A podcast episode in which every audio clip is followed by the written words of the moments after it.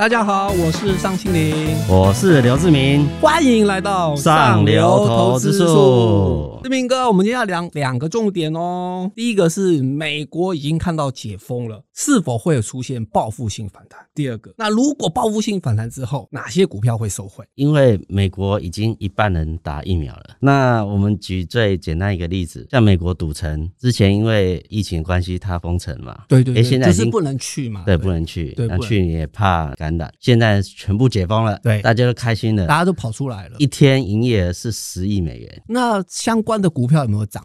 因为其实这一波最重要是，呃，应该是说欧洲、美国这种比较高资产的这些国家的人，他因为有打疫苗，他开始解封，所以他的消费力道会比过去强很多，而且很多人都是闷太久。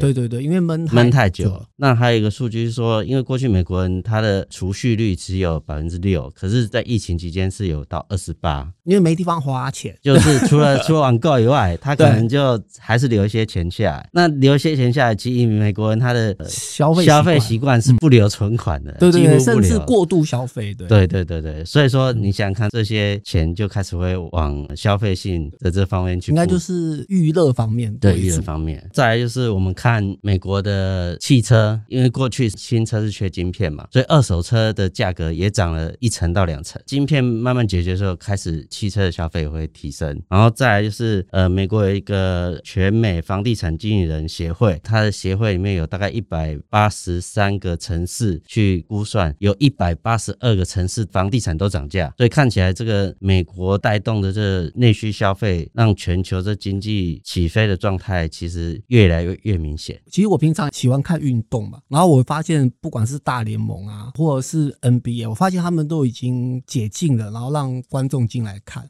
所以我发现每一场都是爆满的，所以从这一点可以看出来，其实他们的应该是说他们人走出来了啦。而且他会跟过去不一样，因为这疫情的关系，很多小公司收起来了，大的公司会吃到比较大的市场，所以它的那个营收的成长动能其实是非常会非常强的。那其实股票不是投资一间非常好、非常完美的公司，它是成长动能强的公司，在那一波涨势就会很强。大家很不解说，哎，为什么长荣行啊？华航这种，诶、欸，看起来也是受疫情影响，可是为什么它股价还是会涨？是因为可以预期它未来动能会比较强，资金就往那边补。那我觉得这可能要观察一季左右的时间，因为报复性反弹它有一定的时间嘛。就是说现在开始当然是资金行情到景气行情的这个过渡阶段，转换转换阶段。那现在都是朝那个解封、报复性反弹这方去布局，但是过了一季以后，大家就要开始算账了。你真的有赚到这么多钱吗？所以现在还是报复性消费的梦想时代，所以它那个时间的涨幅会很大的。志明哥是，那重点来了哦，我们现在直接进入第二部分，解封过后的经济复苏。那我们台股要买哪些？这一波台湾的外销订单都很好，最主要是在东协跟美国，其实都有成长四成左右的这个幅度。为什么会这么好？是因为美国的报复性消费成长的时候，库存降低嘛，那大家又把货运到美国，那这个状态下就会让台湾跟东协这些国家的制造的订单会很棒。我们看几个层面啊，就是第一个就是过去大家解封的时候，大家可能就穿着比较好的衣服去试训，可是现在要出门的时候，就可能要穿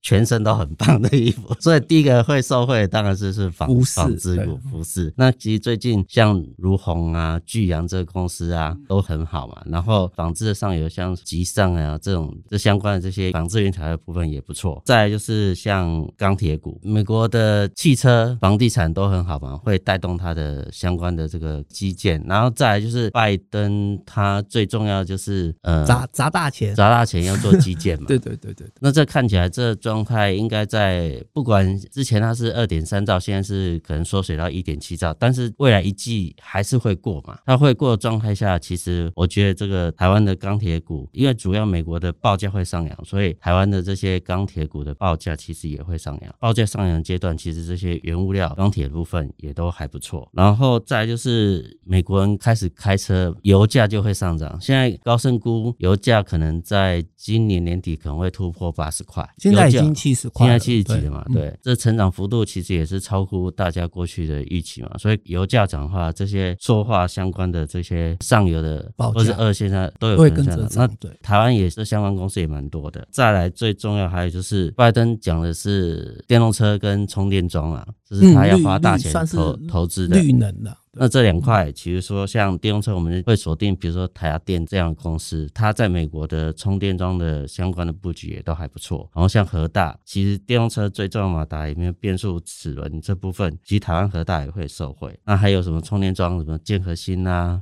还有和硕，它是打入了 Tesla 家用充电桩的装置，所以说这样的公司，其实在未来的一季应该状况也还不错。最后还是户外运动，毕竟大家对 COVID 还是有些阴影嘛，所以说你出来运动可能会找一些工矿的，像高尔夫、像大田啊、富盛啊这样公司，还有骑脚踏车户外的，对，巨大美利达，这都是未来大家布局这个美国解封的一个重要的一个标的。其实我觉得我们看美股啦，就是说。所有指数都要创新高了，基本上美国就代表全球的那个经济火车头嘛，那就是它的基础建设砸了两兆美元之后，整个拉抬了，方方面面都是全面受惠了。对，因为川川普时代是投零点九兆嘛，现在是真正要实业部分又要投最少一点七，所以你看一砸下去都是好几兆美金的资金下去，那它起的涟漪就会越来越大。对，好的，那我们现在进入观众最爱的 Q&A 时间了。是，然后我发现。蛮多投资人对于航运股真的是念念不忘，所以所有人都在问航运股现在涨幅又出来创新高啦。现在不管是海的、陆的、空的都在涨，那是否回档都是买点呢？其实这波的结构跟过去比较不一样，因为过去制造工厂是在中国嘛，中国是世界工厂，那它制造完以后就直接运到美国或运到欧洲，海运的效率是比较高。可是现在川普之后就把供应链打散了，台湾、东南亚、中国、印度度。所以说，现在运输的状况是要好几个站都要停，所以它效率可能就没那么高。然后再来就是，现在船都要节能的船嘛，你就要投资几百美金做多流设备。多流设备的话，其实进场的话，可能要花好几个月时间。所以它的报复性消费让那个库存降低了以后，其实运输的航运会更多嘛。所以看起来它会比我们过去大家想象要长得多啦。那当然，我觉得还是要看技术线型，像强势股就是不要跌破五日线嘛。那因为它会吸引很多那个当冲的资金进去，它涨幅一下，有时候有时候一下拉还高，它也有一些卖压嘛，所以看起来你就就是强势股不要跌破五日线或者十日线的时候再去接，这种来回操作状态下，其实这些航运股其实状况目前看起来都还没有改变呢。但是为什么最近的陆运会这么好？我觉得是跟疫情有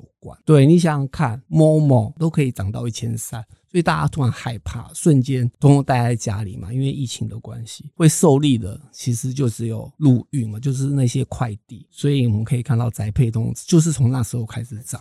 那至于空运嘛，有一部分当然是跟国际有接轨，因为美国因为解封嘛，其实大家开始打疫苗后，航空股往上走，所以带动台湾嘛。那当然，我觉得这都是差不多一季左右的行情了，因为包月消费，你总是不可能一直买下去嘛。过了三个月以后，大家就要算账了，就是让你真的有赚到那么多钱嘛，营收有没有出来？当然，现在是一个题材，一个梦想行情，知道它未来会好。过了三个月以后，它就要看营收真的是没有成长，会看获利数字对对，对，如果没有交出来的话，没有交出来，它可能就回档了。毕竟长龙跟华航两档。股票都算是历史级别的高点哦，所以我觉得就是搭题材你可以布局，但是快要到公布营收，你可能就要稍微注意一下。如果它是强势股，它营收成长力道没有超过十趴以上，那你可能真的要小心，它可能股价就会修正。对，应该说航空股的那个获利应该有个问号了。现在最稳当的就是海运，那海运有分两种嘛，一个我就是货柜，货柜真的的确数字都非常的亮眼。那至于散装的话，其实我觉得还是看指数啦，就看 BDI。赛指数如果没有过高的话，投资朋友需要注意。除了营收以外，当然就是这些航运的指数，如果它没有在创新高的话，大家都就代表它的报价没有上来。对，对没有没有上来的话，它会影响它营收的成长动能嘛？对，对，对，对，因为强势股我们要追求是它动能。对对对，如果动能不够强，它的涨幅一定会下来。这点也是投资者要注意的，就是当然这些公司大家都要操作比较快速一点，毕竟现在资金有一半，几乎一半是当冲或者比较短线的操作的这个，所以要跟着这 tempo。这些热门股当然就是短线资金操作的重要标的嘛。好的，感谢大家今天的收听，也谢谢志明哥的分享。那 YouTube 的观众朋友记得按赞、订阅、加分享。Podcast 的听众也记得打五颗星哦，还可以留言给我们。我们下次见，拜拜，